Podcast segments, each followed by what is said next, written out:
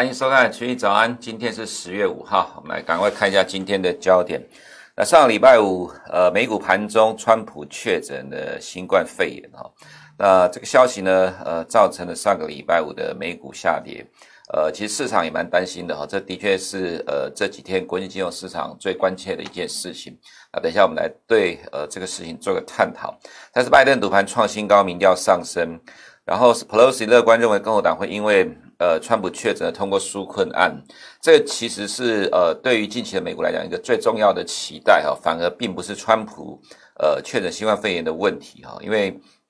呃，Pelosi 这样讲了之后，其实带动了呃上个礼拜五的美股哈，虽然是下跌，但是道琼的部分跌幅缩小。但是呢，呃，共和党的参议院议长 Mitch McConnell 呢说，虽然有进展，但是不保证啊。但是市场的解读都是呢，Mitch McConnell 改口了哈。也就是说，其实现在市场对于纾困案过关是呃乐观的期待。那再是十一月三号之前哈，美国选前打压中国的这个态势会升高，这是一般市场的认知啊，认为说，呃，川普确诊新冠肺炎之后呢，会把呃这个美国现在新冠肺炎疫情扩大的问题哦，在持续的。呃，甩锅给中国，所以会强力的升高对中国打压的态势，这是一般市场的解读。那等一下，呃，对于 A 股的部分，我们来做个解读哈。那再来是中心确定，呃，这是嗯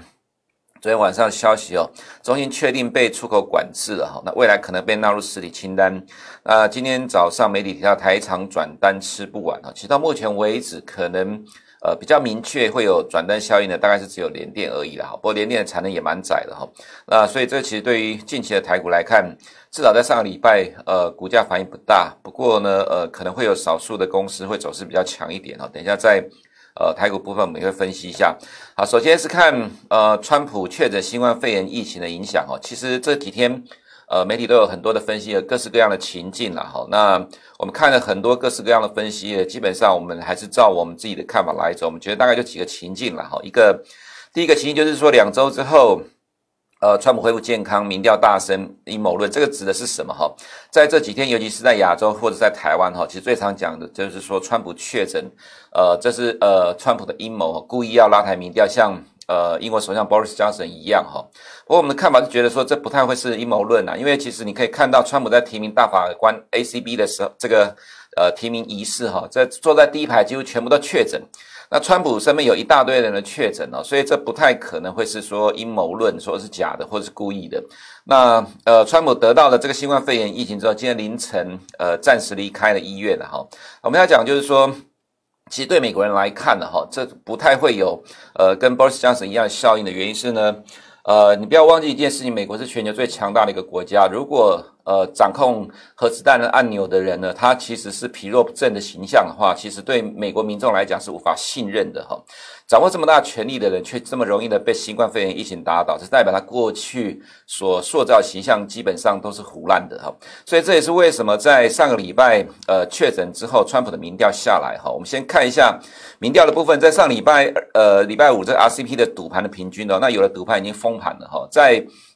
川普确诊之后，这个反而差距是拉开到二十三点五个 percent 哈。那么到这个是 RCP 的民调，到礼拜天的呃礼拜天截止哈，差距扩大到八点一个 percent 哈。那我们可以看到呃在呃昨天有些最新的民调，包括像呃 NBC 跟华尔街日报，大概差距都有十四个 percent，其实差距都在扩大。所以其实很多人在讲说，川普恢复健康之后，民调会大幅度的攀升，像 Boris Johnson 一样哈。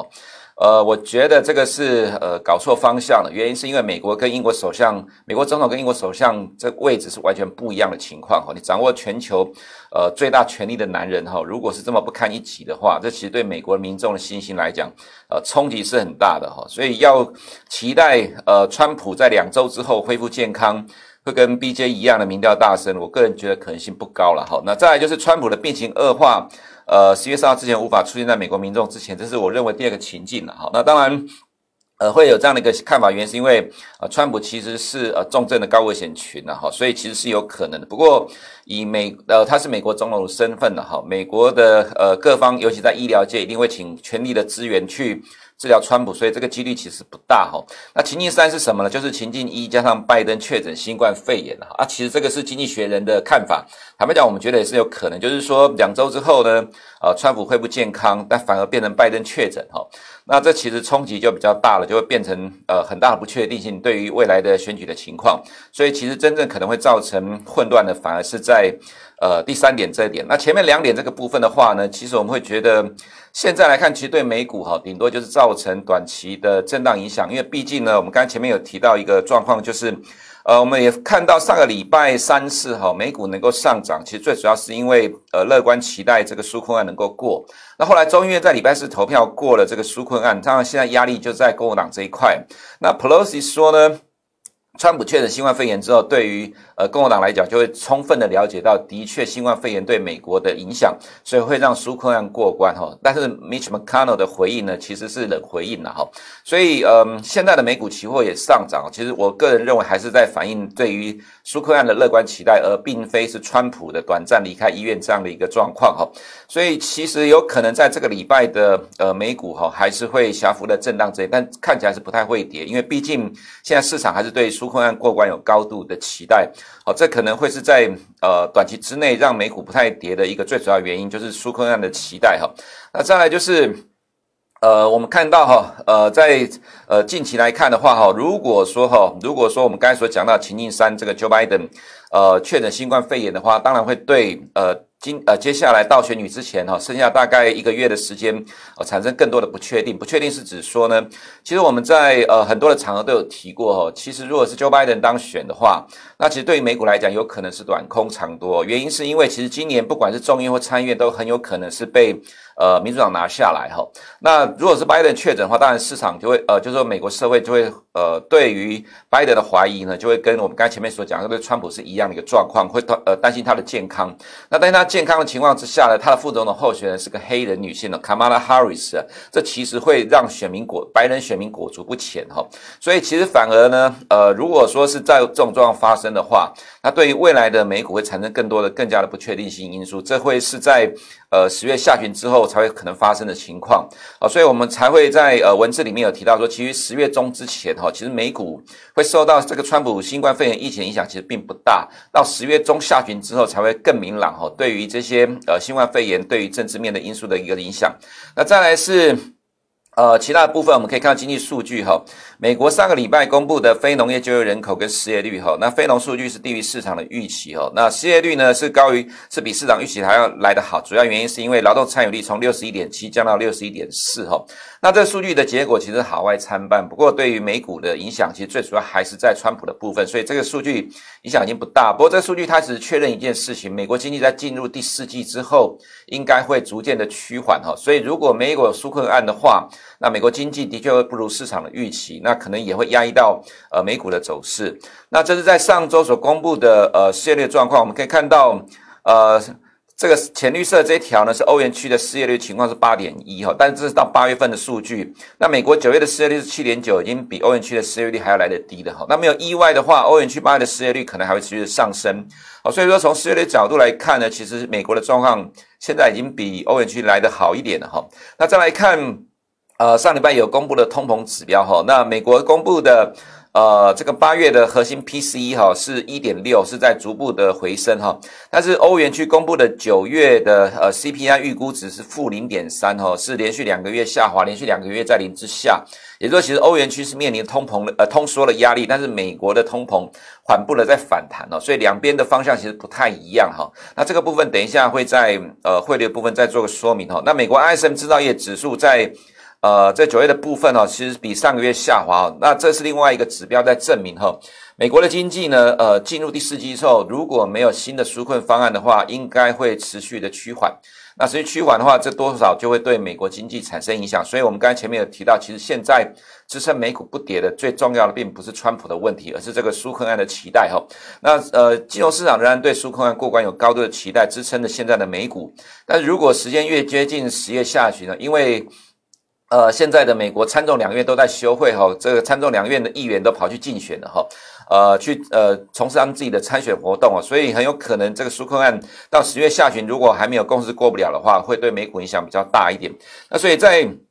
呃，各个美股的走势来看哈，呃，道琼其实是小跌了，那我们觉得本周大概还是横向的震荡整理，S&P 500也大概是同样一个走势。那科技股在上个礼拜五的跌幅比较大哈，我们觉得这大概就是短期的 knee jerk 反应了，就是呃膝盖式的反应了哈。那所以说哈，以现在这个状况来看的话呢，呃，我们会认为。呃，现在对于科技股来讲，就短线的下跌之后，应该还是未来会走得比较强哈。那至于在 Apple 的部分来看的话呢，其实大概都一样。虽然上礼拜五下跌，但是我们的本周大概就会回稳了。所以其实对科技股的走势来看，呃，我们认为可能影响会比较小一点。因为如果说真的是新冠肺炎疫情确诊，呃，就是说疫情扩大的话，其实反而对科技股是比较有利的哈。但是呢，呃，十年公债殖率反而在上来哈。虽然上礼拜五的下跌，但是公债殖率是上涨的，原因是在于呢，现在拜登当选的几率正在上升哈。那有这样的一个说法，说拜登当选几率上升的话，美债殖率会上涨，这的确是需要留意的。原因是因因为，呃，民主党通过了二点四兆、二点二兆美元的这个纾困案哈，那美国财政赤字会大幅的上升，会大量的发债，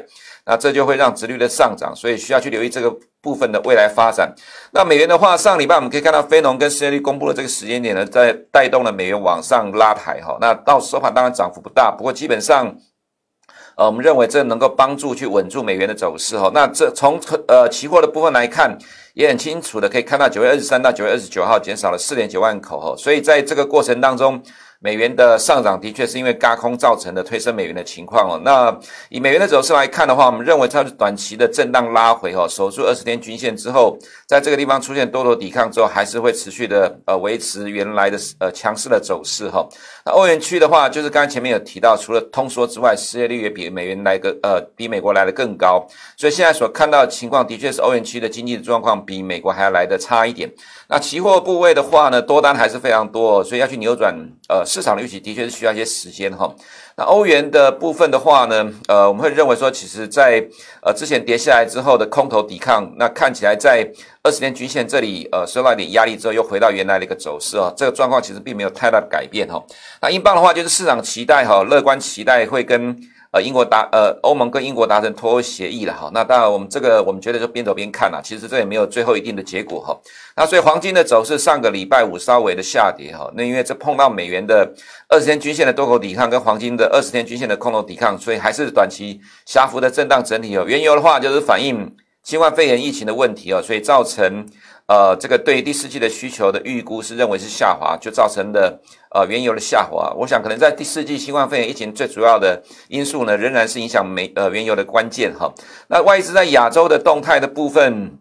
呃，上周末呃九月三十号的时候，外资还是有卖超沪深股通哈，它卖了二十九亿。不过比较差的部分就是在上证金融股的部分哈，因为呃上证金融股指数哦，大跌破了这个两百天的均线哈。那大型银行股持续的在。呃，盘跌的状况，这个对金融股的走势比较不利哈。那所以对于 A 五十的现货指数来看哈，上礼呃礼拜三的时候是小跌哈，但是因为川普的确诊呢，这个增添了美中关系的不确定的变数啊，所以 A 五十看起来其实还有的震荡了哈。那当然虽然有呃国家队的护盘，还有进入十月哈，那有一堆的中国官方的会议啊，会营造多方的气势哦。不过我们认为大概就是狭幅的震荡盘整的几率比较高一点。至于在台股的部分，哈，呃，今天的媒体的头版都是中芯，因为昨天中芯被呃确认的有这个出口管制，哈，那其实真正有转单效应呢，其实我们认为是在联电的，哈，那其他讲到世界先进或者是万宏等等，其实都还不一定的，哈，所以可能在接下来走势来看的话，联电的走势会比较强，哈，那至于在其他的。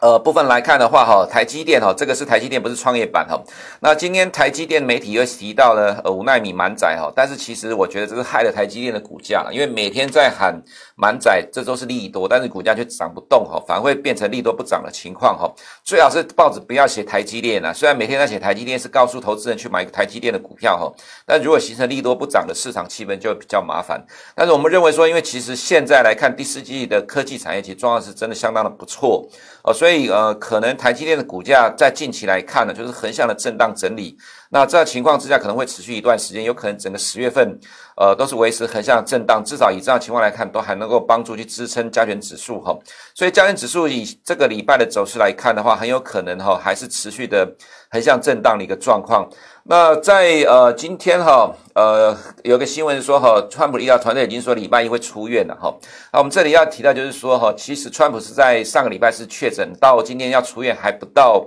十四天的时间了，而且还没有完全康复就出院了，他其实证明了我们刚才前面所提到，其实对川普来讲。呃，川普在美国人面前呢，要营造是非常 tough 的一个形象哈。呃，他有足够的强悍的能力呢，来带领美国人去抵抗、去对抗中国哈。所以说，其实他这边急着要出院呢，虽然说病情并没有完全康复哈，那急着出院，这只是确定说，呃，这不是所谓的阴谋论啊，他并不是。借由这个方向，借由这个方式来去拉高他的民调，但这还是回归到哈我们前面所讲几个情境哦。其实第一个情境，第二个情境哈，对于美股在短期来看，这个礼拜其实都不会什么太大的影响，因为支撑美股现在最重要的是纾困案的乐观期待。但如果到了第三个情境的话呢，其实对于美股的震荡冲击其实反而会比较大一点哈。以上是我们今天群益早安的内容，等一下九点钟 YouTube 频道首播，记得按小铃铛找我们最新的动态。每天中午十二点半到十二点四十五分，同频道还有利用聊外汇，敬请收看，我们明天见。